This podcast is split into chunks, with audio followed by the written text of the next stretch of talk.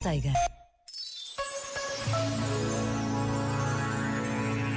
Ao domingo, a maioria das pessoas consegue ter uma pausa de descanso. Para alguns, é o dia de fazer um passeio, de visitar alguém ou até mesmo de reunir a família para um almoço.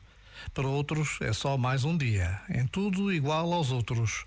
Para outros ainda é dia de ir à missa, de levar as crianças à catequese, de ter um tempo para Deus.